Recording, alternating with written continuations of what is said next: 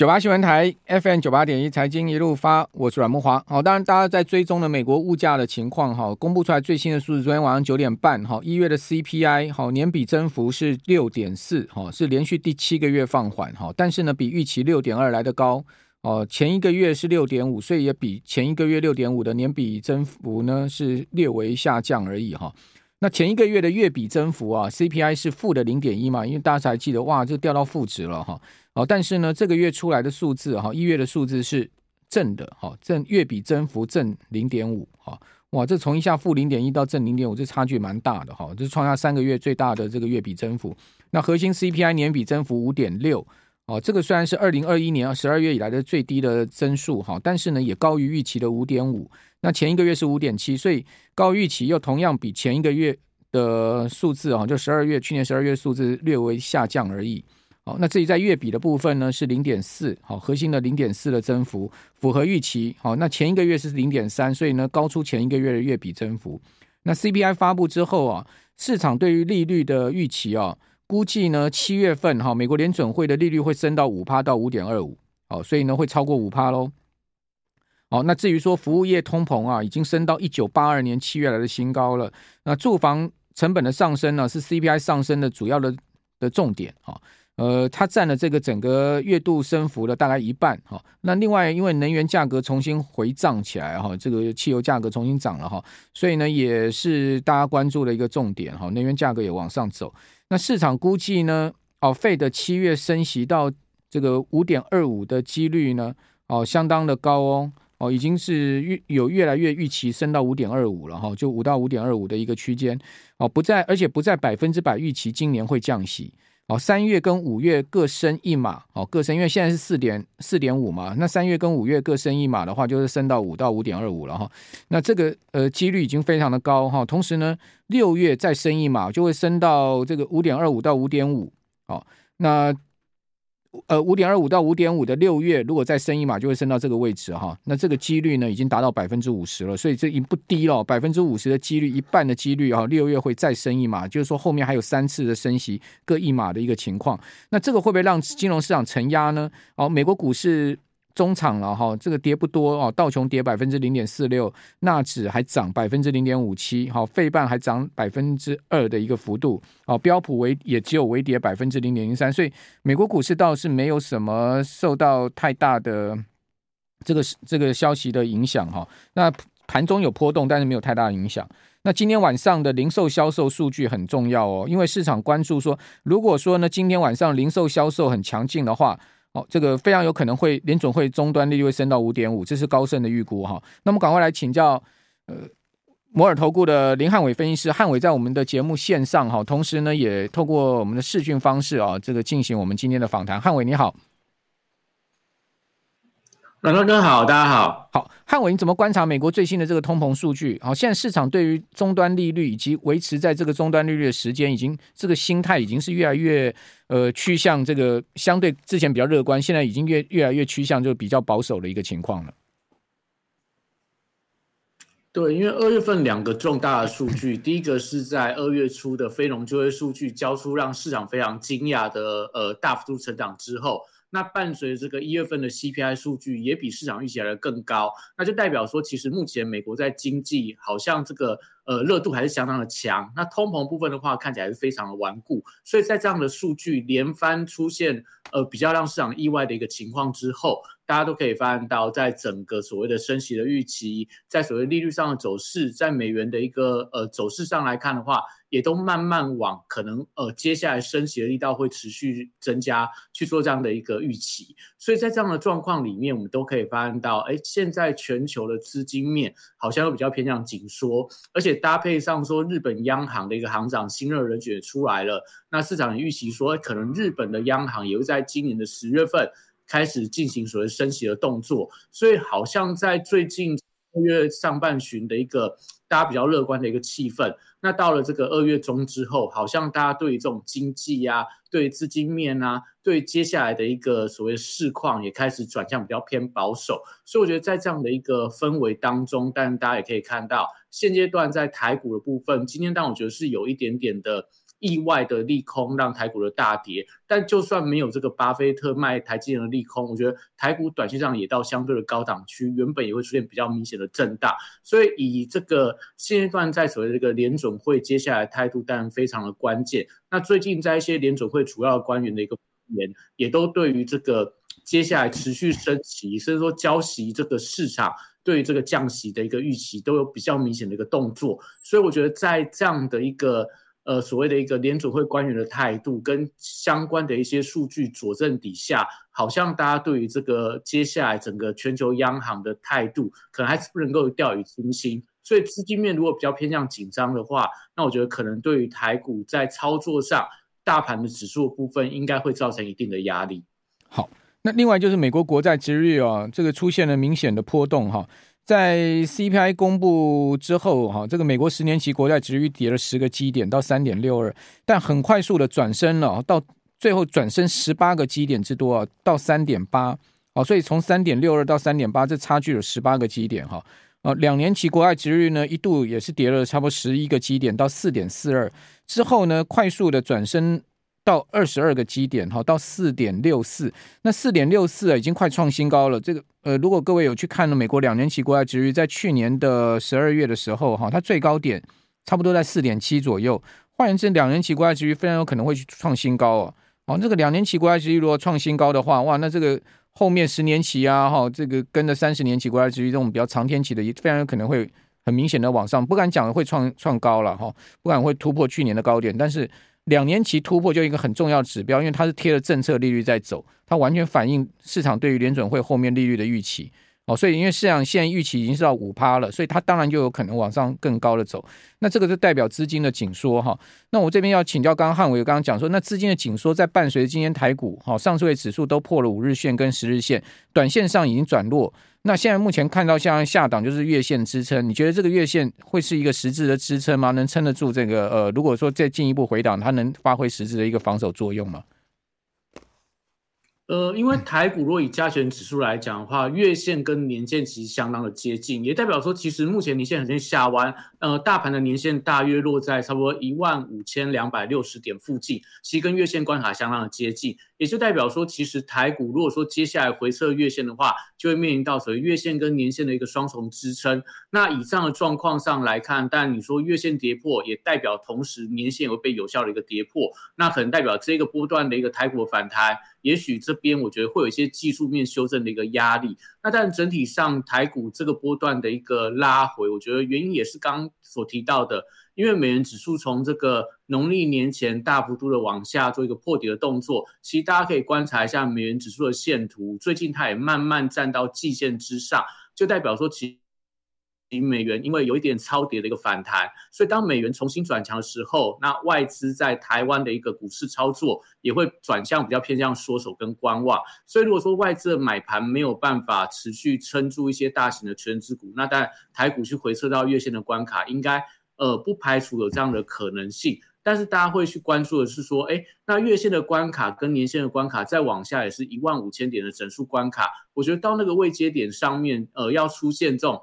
大幅度的往下跌破，机会应该并不会太大，因为毕竟目前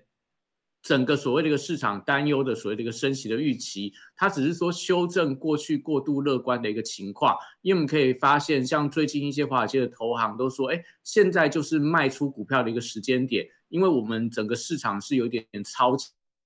前去把这个联准会今年会降息的一个利多。提前反映在股价上面，所以他们都认为说，哎，看起来就是说股价已经提前反映到所有的一个降息的利多，所以这时候整个一个市场有一点点过度乐观。嗯、那同样的一个情况，我觉得回到台股部分，但我觉得短线上来看，高档一定会有这样的一个消息出来，就是说。因为我们也是提前把这种联准会接下来会比较偏偏向宽松的一些利多消息反映完毕，所以股价来到台股来到一万五千六百二十四点以上的一个反压区。但是我们讲整体上来说，刚呃阮大哥也提到了，以今年的一个联总会利率的一个预期来看，可能升到六月份，那接下来应该也不会再升下去了。所以我觉得就是以现在整个一个资金面的角度来看，它应该会比较偏向就是说。哎，当你过度乐观的时候，大家会提醒你说，哎，接下来还是会升息。但是当你过度悲观的时候，整个市场还是跟你讲说，接下来联准会会比较偏向降息的动作。所以我觉得在这种利率政策的摇摆，也会导致整个大盘的指数跟全球资金面的部分的话，也比较偏向所谓震荡的情况。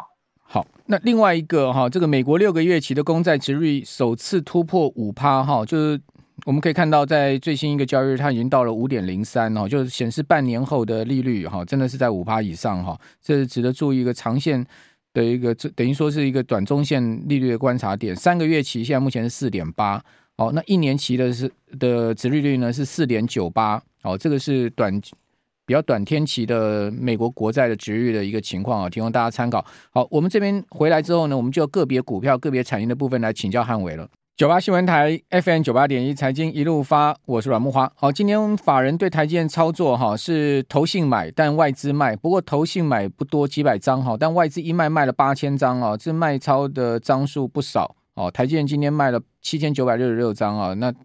投信就买了几百张啊，所以。当然难敌这个外资的庞大卖压了哈。另外外资呃今天还卖了像长隆行啦、中信金啦、大成钢啦这些股票，旺宏今天也是在卖超之列哈。呃，投信今天的呃外资今天买超的哈是群创、华兴、新星、鸿海、日月光哦、金源电、友达、中心电、华航跟宏基哦，这个是在上市的部分，上柜的部分买南仁湖、元泰、良维、新泉、广明、呃华星光、怡特。广基、天宇跟正耀，那以上提供大家参考哈。那针对这个台积电今天有一个跳空缺口向下哈，我们赶快来请教摩尔投顾的林汉伟分析师。汉伟从这个技术面上怎么看今天台积电股价的走势？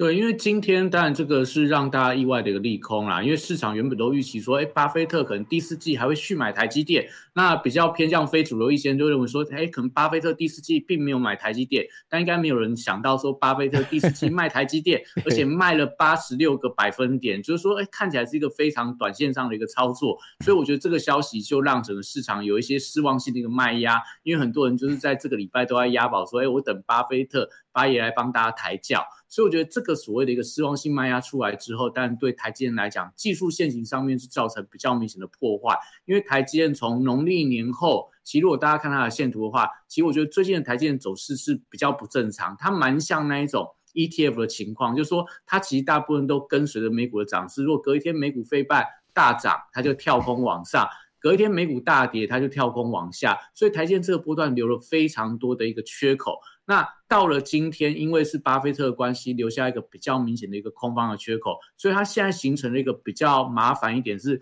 对称型的一个倒状反转缺口。那这缺口大致上留了大概二十块的一个空间，所以大家就会担心说，哎，既然出现一个空方倒状反转的缺口，会不会台积电就此一蹶不振，一路往下去做一个回撤的动作？但我觉得，其实如果说，就上一次啊，我说大家也不用因为巴菲特卖股票就觉得台积电好像不行了，因为我们老实去说，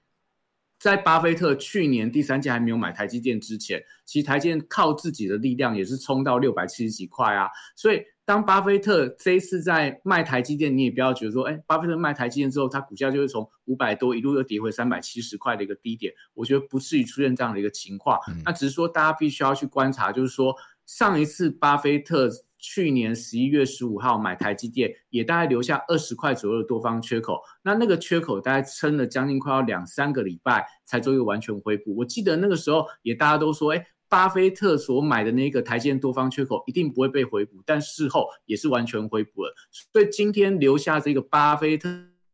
个卖台积电的空方缺口，我觉得大家也不用太过武断说，哎，那这个空方缺口就成为台积电的天险。目前来看的话，我觉得毕竟以台积电今年。大家认为说，哎，可能第二季之后库存去化完毕，那加上说最近可能有一些急单的一个效应，加上说现在全球对于 AI 的一个投入的速度，我觉得可能都对台积电的一个后市期待也不用看得太过于悲观。那当然，它的关键在于说，巴菲特这个消息，我觉得是一个短期上的一个影响。那重点在于说，哎，今天晚上。如果说美股当中的费半不要因为台积电大跌出现大幅度的转弱的话，可能台积电都还有一些在这边持续打底、再回稳往上的机会。那另外一个关键在于说，因为台积电这一波的一个强力的拉抬，巴菲特是其中的一个因素。另外更重要的关键是因为台币汇率的一个回升，所以外资回补台股一直在买台积电。所以如果接下来如果说这个台币的部分的话，开始出现比较明显的转贬。那当然，我觉得巴菲特的卖股将之后台币转贬的压力，但台积电我觉得它修正幅度就是修正比较深一点。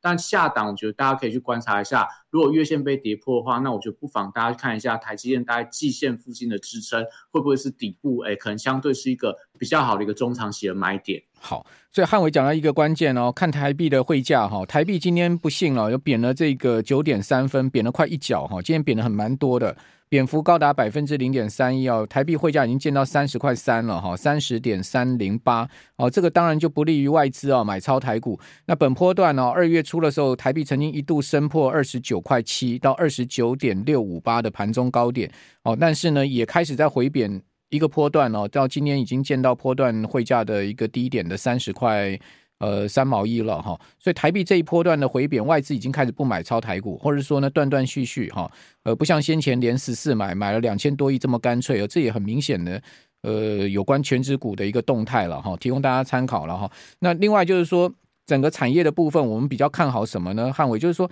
呃，现在目前的整个动能，其实讲实在也不是说非常的弱哈，因为像今天还有两千多亿的量，好，但昨天前天又收到一千七八百亿的量哈，动能就不太足，好，今天是有点带量下来，好，那最主要是因为台积电今天放量超过三万张嘛，好，今天有六万多张成交，主要在成交台积电的部分，那整体而言量能就是这样的一个情况下，资金应该会蛮有效率的，集中在特定有题材的部分吧。对，所以其实可以看到，今天盘面上还是有一些个别题材在发动。那我觉得从美股来看的话，最近比较强势应该还在特斯拉股价。嗯。所以今天可以看到，在特斯拉呃来到所谓两百块美元的关卡之上之后，一些相关的电动车概念股表现还是相当的强。像在这个德维的部分，今天涨停板创新高，连带到一些相关可能跟车用电子有关的一些股票，也都出现一些发酵的。动作，所以可能在二零二三年，我觉得电动车这个区块目前都还是维持一个强势的轮动。那另外就在于说，在整个政策题材，就是在当大盘你会发现到，哎，这些电子股比较转弱的时候，一些政策题材的股票，我觉得就成为资金的一个避风港。所以今天可以看到，在这个所谓的。呃，内需啊，观光啊，餐饮的股票还是相当的热络。那但我觉得它题材最近的热度开始有些加速点燃的一个现象。那当然跟整个一个政策开放有关，因为我们接下来就要开放所谓港澳客来台。虽然说陆客自由行还是有一点 delay，但整体上来看，可以看到整个两岸对于这个呃观光的需求的一个开放态度是没有太大改变的。而且今天有一个新闻，就是说我们二零二二年整个一个。所谓的饭店平均的单价是四千多块，我看到这数字有点吓到，就说哇，台湾饭店真的这么贵？但真的就是这么高的单价，也激励了今天很多的饭店类股是全面性的一个大涨。所以我觉得代表说，其实在国内的内需这一块，在政府的政策加持底下，跟迎接所谓可能很久没有办法来的陆客啊、港客、澳客，我觉得这样的一个。呃，力道上会让整个市场有一些想象的空间，所以以短线上来看，我觉得在内需观光题材这个族群，应该是大家还是可以留到标的。那指标股，你看到类似像云品啊、王品啊这些，可能大家都熟知的，但大家可能都没有特别去留意到的标的，其实最近都越走越快。我觉得跟他们筹码相对比较稳定有关，因为大家过去对这种股票相对来看就是兴趣缺缺，就觉得买这种股票好像不会赚钱，但你会发现到，其实今年你买。观光啊、餐饮啊、旅行社股票反而会赚得比较快。那另外也可以看到，今天类似这种所谓储能、太阳能、风力发电股票也重新在发动。也就代表说，我觉得其实今年兔年的一个节奏上，大家就可以留意到，有时候会是由电子股这种所谓主攻部队在攻，那电子股在休息的时候，大家就可以把资金转向到这种比较偏向内需啊、政策题材的股票去做一些布局的动作。像最近的军工股，我觉得也有类似这样的一个案例存在。所以整体上来看的话，但台股呃，大家会担心说台积电的一个空方缺口出来之后，会不会让台股出现转弱？我觉得大盘会陷入到比较明显的整理。但是如果说你把资金放到一些比较偏向可能内需啊、政策题材啊，或者说可能跟整个国际股市没有太大直接联动的一个关系的一个股股票上面、族群上面，我觉得应该都还是有一些操作空间存在的。所以以这样的情况来看的话，但大家就明天去观察一下，今天晚上美股预计应该会有一些卖压。所以明天的一个台股会不会继续由这些所谓观光饭店等等股票去做一个发动？我觉得大家可以特别的留意。那另外大家也可以看到，最近类似一些软体相关的题材股票也相当的强，类似跟这个所谓 ChatGPT 有关的 AI 的一些软体，像最近的类似这种所谓的一个。呃凌群啊等等一些软体相关的股票表现都持续在创高当中，代表说我觉得在软体这个区块是大家可以留意到的标的。好，呃，汉伟，你有 Line 群组对不对？呃，有有有有，对我 Line 的部分的话，可大家可以直接加入我们 Line 是小老鼠 PS 一六八八。那在 Line 上面的话，会提供给大家非常多一些相关我们对台股、对产业、对一些个股上面的一些个别的资讯，欢迎大家都赶快来加入哦。小老鼠 PS 对不对？PS 一六八八对不对？小老鼠 PS 对一六八八。好，那我们也会把我们的连接放在我们的留言板上面，跟我们的说明栏下面哈。好，那呃，今天像那个德维拉到涨停的时候，我看到那个鹏程啊、新唐啊，他们台办都有拉上去，但很快。随着大盘的弱势，他们又下来，您觉得这些个股还会再轮动到吗？呃，我觉得应该还是有补涨的空间呐。但因为德维是领先的一个指标，所以德维我觉得还是持续得到资金的一个青睐。那当然，对于鹏程、台办等等的，我觉得同样整流二极体当中，可能就期待他们相对的一个补涨的一个动能。那只是说，在股性上来看的话，还是留意到个股表现不同。好，那这个大家刚可以关注一下。好，这个刚刚谈到呃汉伟的拉 i 群组哈。